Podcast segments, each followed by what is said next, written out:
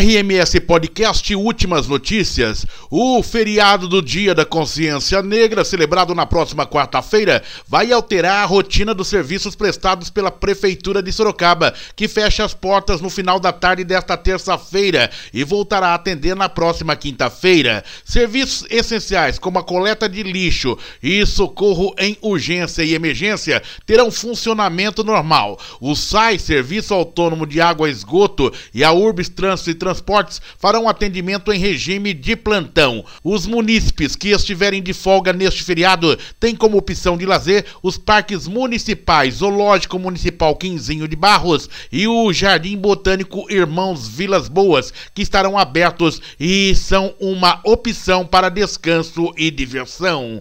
Últimas notícias. RMS Podcast, uma forma diferente de você ficar bem informado. Compartilhe esta ideia.